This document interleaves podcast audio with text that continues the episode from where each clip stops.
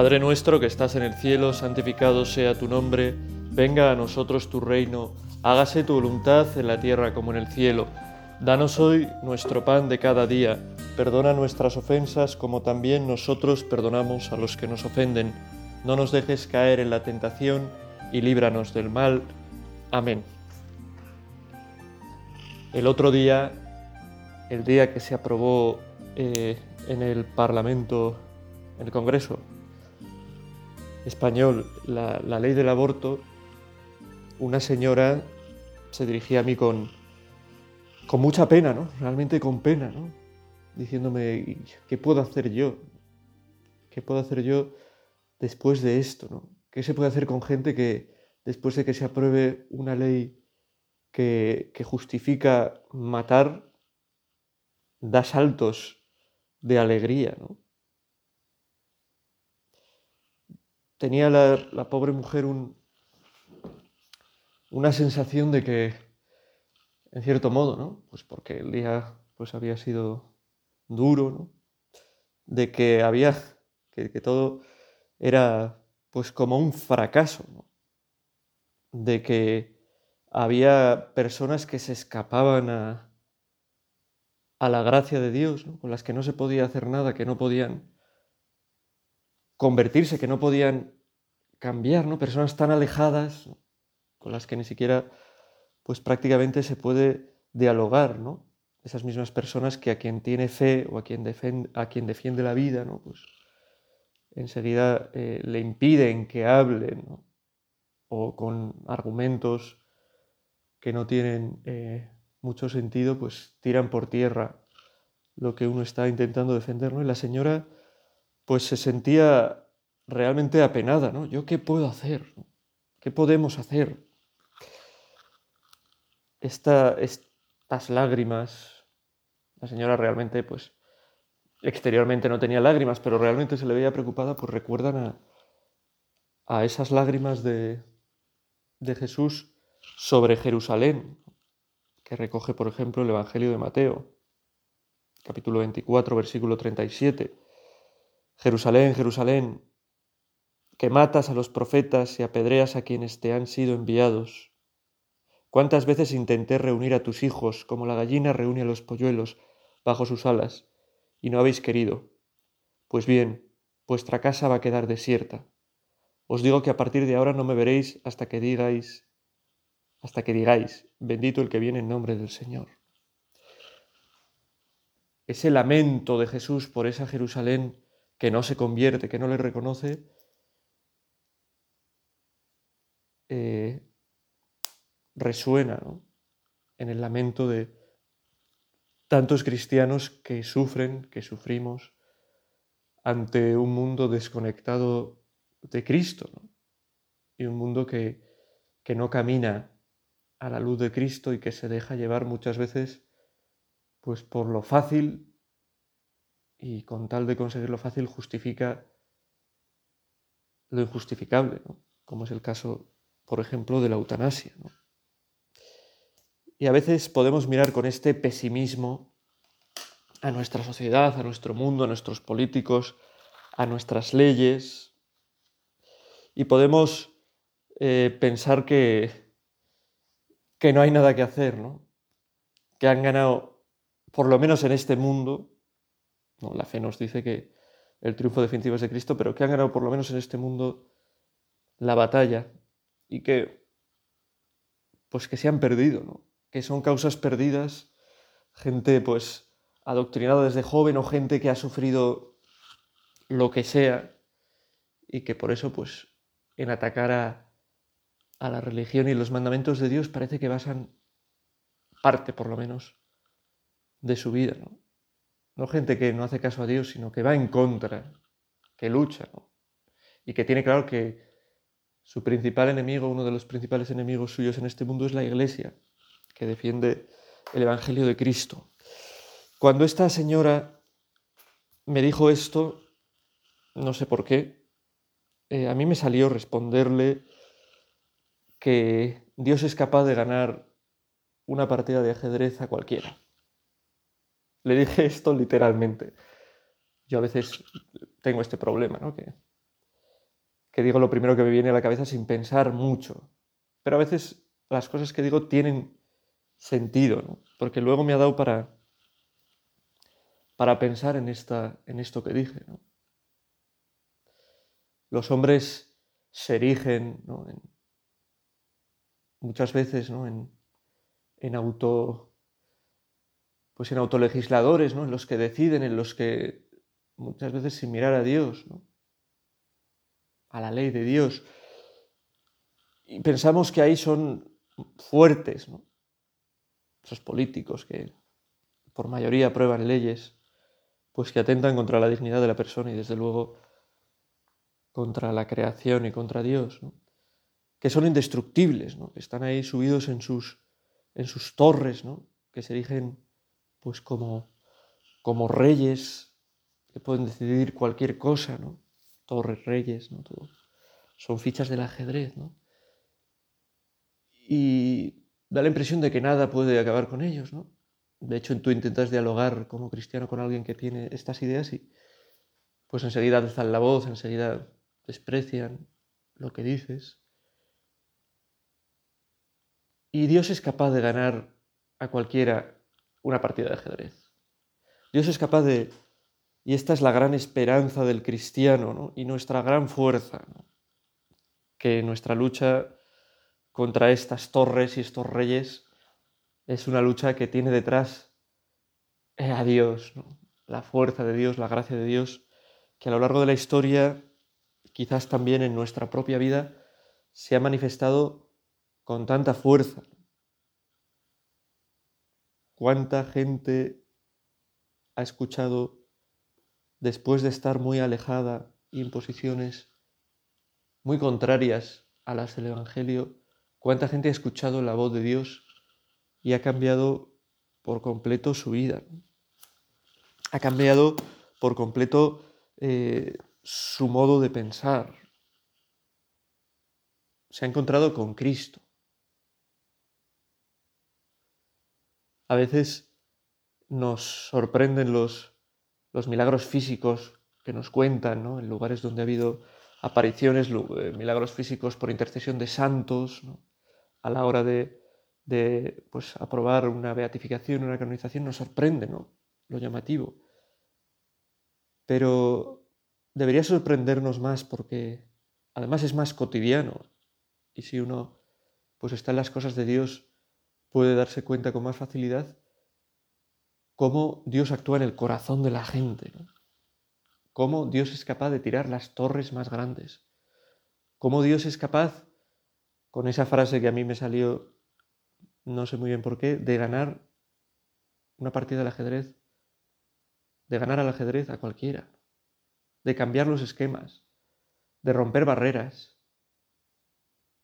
Por eso tiene que ser eh, nuestra, nuestra visión ante tanta gente alejada, tanta gente contraria al Evangelio, tanta gente a veces incluso enfrentada a la Iglesia, no la de pues luchar ¿no? y convertirnos como en, en guerreros que luchamos pues eso constantemente eh, defendiendo la verdad que también hay que hacerlo ¿eh? pero pero no solo eso, y ni es lo más importante, ni tampoco vivir en la tristeza y el desánimo, sino nuestra visión tiene que ser la de acudir a Cristo, acudir a Dios, la de rezar, la de saber que Dios puede hacer cosas grandes. Tenemos que dejarnos ya de, de no creernos realmente nuestra fe, lo que vivimos, que Dios lo puede todo. Por eso en esta meditación vamos a acudir al Señor pidiéndole de corazón esto, que aumente nuestra fe y que creamos realmente en su omnipotencia para que no temamos a nada, ni a nadie, ni a ninguna ley y para que vivamos siempre descansando en Dios, que lo puede todo y que no nos va a defraudar.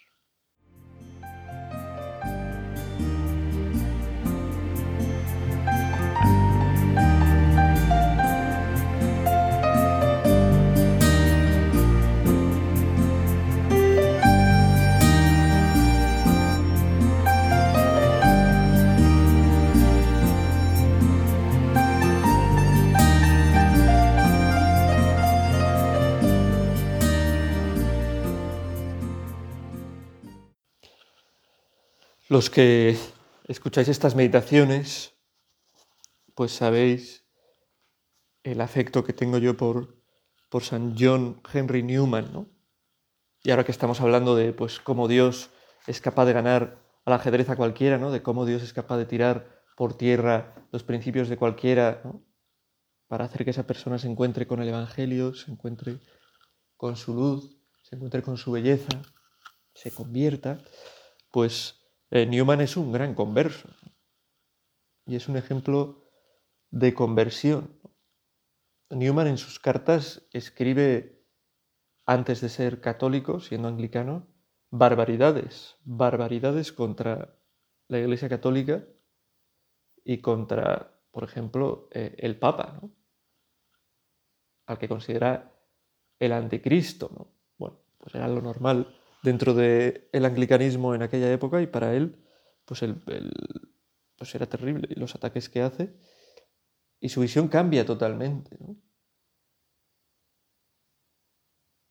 Porque es un caso especial, porque Newman sí que era un hombre que buscaba la verdad, sí que era un hombre que estaba dispuesto a, investigar, sí que era un hombre que no se cerró, que no se cerró en sus posturas, sino abierto a la verdad. Como, estos hay mucha gente también. Y hay que, hay que confiar en el, en el poder de la verdad y en que la gente que busca con sinceridad acaba encontrando la verdad y acaba encontrándose con Cristo.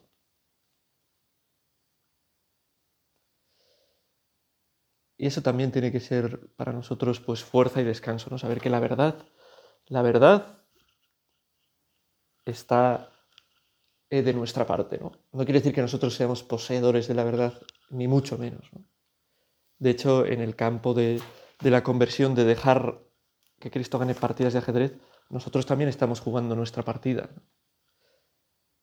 Nosotros también tenemos muchas cosas que convertir, ¿no? A quien más se le dio, más se le exigirá. O sea, no podemos pensar que esto es solo para la gente que está alejada de la iglesia. No, no. Dios tiene que ganar nuestra partida a nosotros también, que nos aferramos muchas veces a muchas cosas que están alejadas de la verdadera entrega a Dios, de vivir el Evangelio en plenitud. Bueno, por eso nadie estamos fuera de esta necesidad de, de dejar que Dios nos vaya a ganar, ganando la partida, ¿no?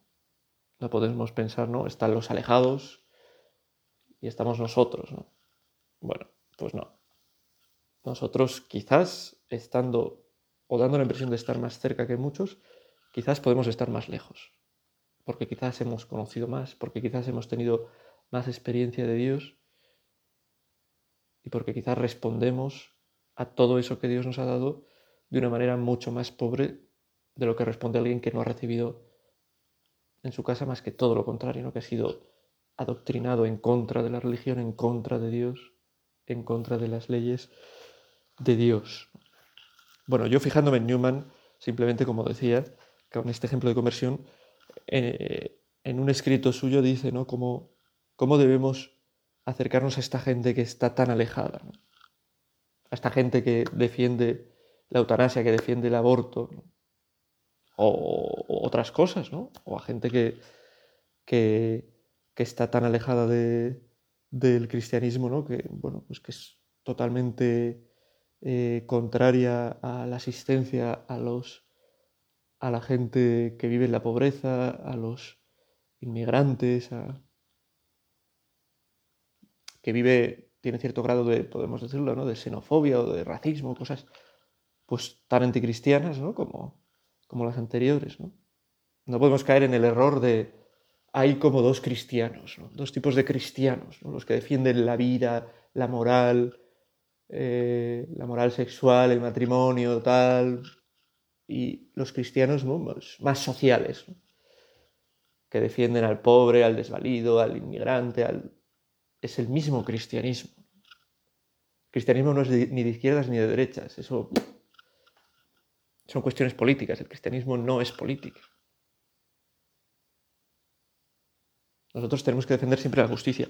Y a los que están alejados de todo esto, sea por un lado, sea por otro, sea por donde sea, cómo tratarles, dice Newman en, este, en, este, en esta parte de un sermón suyo. Imitaremos a nuestro Señor y Maestro. Era el más paciente con ellos, abundaba en paciencia. No discutió, sino que los dirigía suavemente. Así debemos hacer nosotros ahora. Así debe hacer la Iglesia. Discutir está bien a su tiempo, pero no es lo principal. Esto es, creo que es importante, ¿no? Hay que discutir y hay que defender las ideas y, tiene que haber cristianos buenos en la política que, defiendan las ideas y que estén dentro del, del debate de las ideas y, bueno, aquí es importante, ¿no? El hecho de que la razón también juega un papel muy importante en, en nuestro, en el cristianismo, ¿no? Y, las cosas que defendemos son totalmente racionales, razonables, y cabe hacerlo en el campo del debate, pero hay que darse cuenta de que no es lo importante, ¿no? La experiencia muestra también que muchas veces el debate con el alejado pues no soluciona nada, ¿no? O a veces poco, ¿no? Y que cuando uno se convierte es cuando recibe una luz especial de Dios, cuando tiene en su vida un acontecimiento que le que quizá no tiene nada que ver pues con los debates que hemos tenido con él, ¿no? Es verdad que también todo, todo cala, ¿no? Y las cosas que decimos pues pueden calar y ayudar, ¿no? Pero, pero esto no debe ser lo más importante, ¿no? Lo dice eh, Newman, ¿no? Ser pacientes, abundar en la paciencia. El paciente es el que no se irrita constantemente. El paciente es el que sabe perdonar. El paciente es el que eh, pone por encima el valor de esa persona de las ideas que pueda tener y trata a esa persona con la dignidad que tiene. El paciente es el que a pesar de que haya fuerte enfrentamiento con las ideas con otro, pues es capaz de, apreciar a esa persona en lo que vale. El paciente es el que, el que ora. La oración es como pues contribuir en cierto modo a esa partida de ajedrez, contribuir del lado de Dios. Dios puede ganar en cualquier momento cualquier partida de ajedrez. Dios puede tirar en cualquier momento a cualquier persona el caballo. Nosotros con nuestra oración intercedemos por esas personas ante Dios. No creo que podamos eh, pues forzar a Dios a nada, ¿no? Pero sí que nuestro afecto y nuestro amor hacia los demás, Dios lo tiene muy en cuenta, ¿no? Y Dios a quien se dirige a Él con confianza, no lo defrauda. Por eso, huir de enfrentamientos excesivos, huir de dejar que haya odio en nuestro corazón, huir de dejar que haya tristeza en nuestro corazón y adentrarnos en, en la oración, que da esperanza, que da alegría incluso en las dificultades, que hace que podamos vivir amando incluso al enemigo, que es lo que Cristo nos pide en el Evangelio. Es una actitud que tiene muchos visos de llevarnos a perder la batalla aquí en esta vida, vivir así. Porque a algunos ojos puede dar la impresión de que somos unos, como dice, unos pringados, que no nos defendemos, que no. Pero el bien es lo que vence al final, porque es lo que queda al final el resto desaparecerá. Por eso, pues que confiemos en el Señor, no se lo pedimos, danos confianza, Señor, en ti, y que recemos por la gente de verdad. ¿Cuánto tenemos que valorar la oración en nuestra vida? ¿no? A veces qué poco rezamos, qué poco intercedemos, y qué potente y qué fuerte es la oración del que acude con confianza al Señor.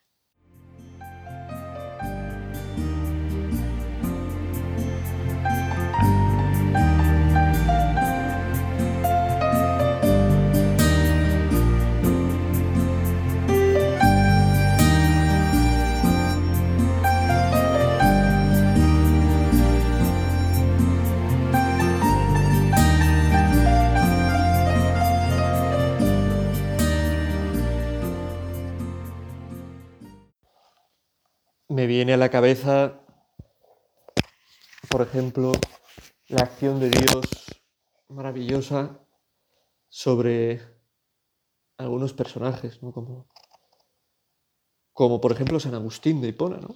Personajes eh, que atacan el Evangelio, la religión, que se burlan de ello, que lo consideran algo infantil, que defienden pues otras formas de pensamiento, otras filosofías,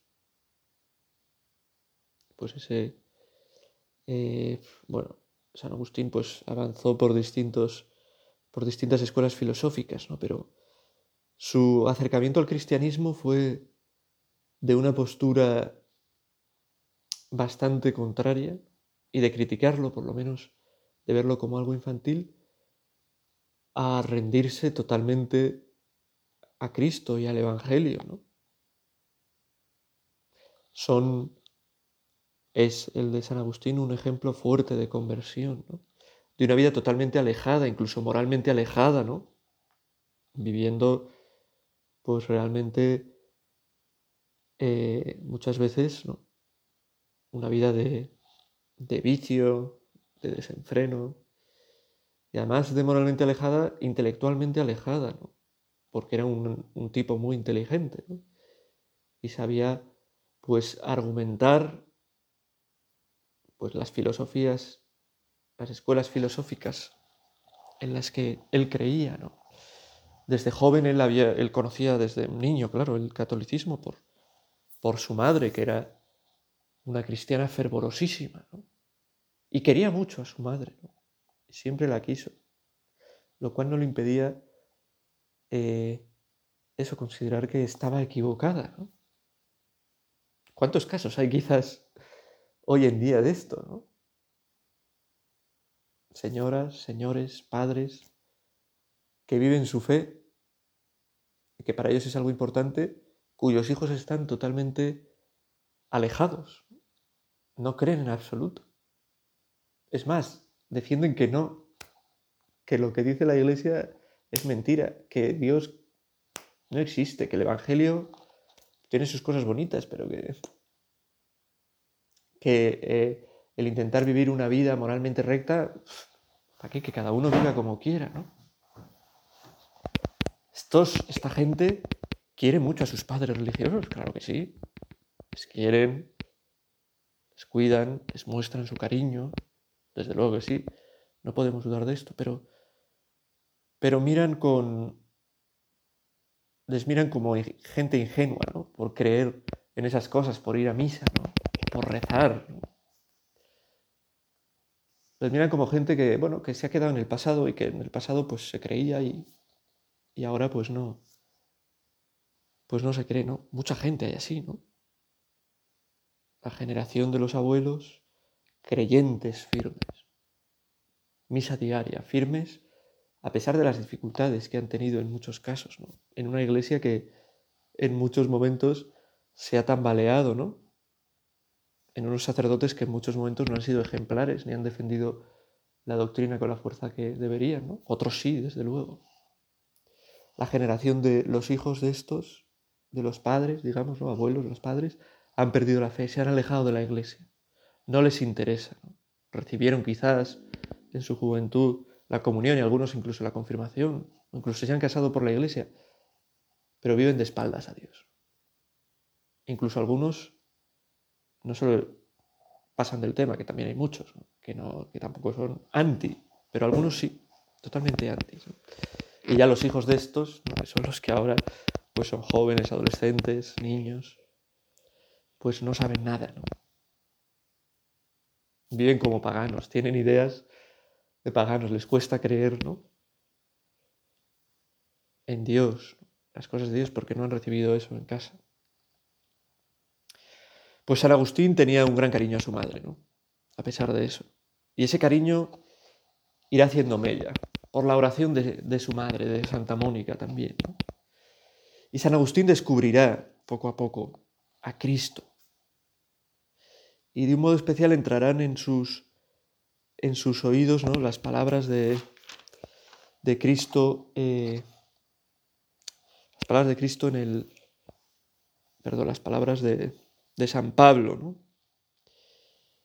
En su carta a los romanos, cuando dice... A ver, es que lo tenía por aquí apuntado y ahora lo he perdido, ¿no? Sí, Romanos 13, 14, a ver si lo encuentro ahora. Cuando dice, revestíos más bien del Señor Jesucristo y no deis pábulo a la carne siguiendo sus deseos. Estas palabras que escuchó después de, bueno, de llevar tiempo reflexionando, acercándose poco a poco al Evangelio, terminaron de, de tirarle del caballo. Con estas palabras el Señor hizo en la partida con San Agustín jaque mate. ¿no? San Agustín descubrió realmente que la vida tiene sentido si uno se reviste de Cristo y si lucha contra, contra sus pasiones, contra los deseos que al final lo que hacen es esclavizar.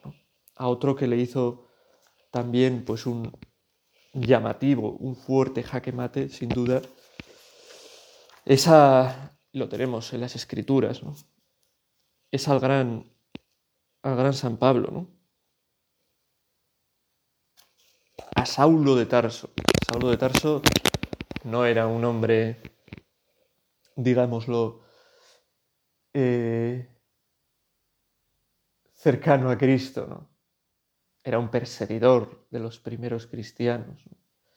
Era un hombre que estaba totalmente eh, embebido, totalmente lleno totalmente formado en un modo de pensar que era contrario a, a Cristo, a esa nueva noticia que se estaba extendiendo de que Dios se había hecho hombre y que era el Mesías, el Salvador.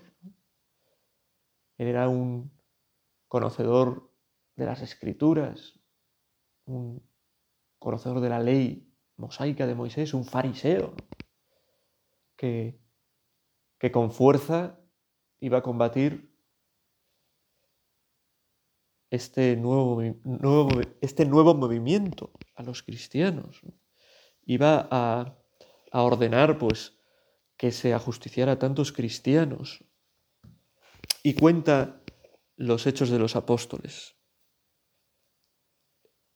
en el capítulo 9.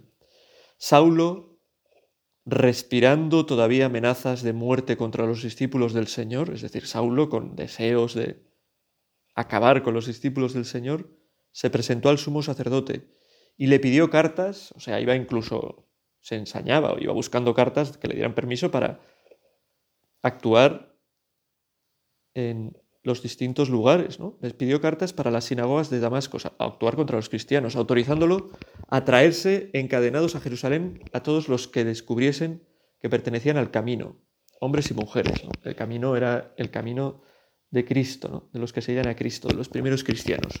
Mientras caminaba, cuando ya estaba cerca de Damasco, de repente una luz celestial lo envolvió con su resplandor. Cayó en tierra y oyó una voz que le decía, Saulo, Saulo, ¿Por qué me persigues? Dijo él, ¿quién eres?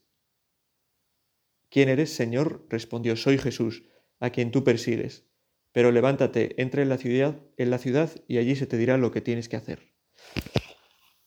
Aquí, bueno, pues se ve claramente como, de un modo bastante gráfico, tirándole el caballo, como Cristo gana esa partida contra alguien que le era totalmente contrario y era totalmente contrario a los cristianos. San Pablo. Pues acudimos hoy a San Pablo, a San Agustín, a San John Henry Newman, a tantos grandes conversos, para pedirles de verdad que tengamos confianza en el poder de la oración para nuestra propia conversión, porque nosotros necesitamos convertirnos, incluso aunque recemos, aunque siempre estamos necesitados de conversión, siempre hay cosas en las que se nos pega el corazón que no deberían estar pegadas a nuestro corazón y les pedimos de un modo especial por, por los que están alejados, sin olvidar que Dios puede ganar cualquier partida y confiando de verdad en el poder de Dios, sin dejarnos llevar por la tristeza ni por el odio, sino dejando que esto, que la gente alejada nos ayude a nosotros a rezar más, a confiar más. Que el Señor y la Virgen Santísima, su Madre, nos ayuden ¿no? a no desfallecer en nuestra lucha por ayudar a otros a que se acerquen a Él, pero siempre priorizando el poder y la fuerza de la oración. Dios te salve María, llena eres de gracia, el Señor es contigo, bendita tú eres entre todas las mujeres, y bendito es el fruto de tu vientre Jesús. Santa María, Madre de Dios, ruega por nosotros pecadores, ahora y en la hora de nuestra muerte.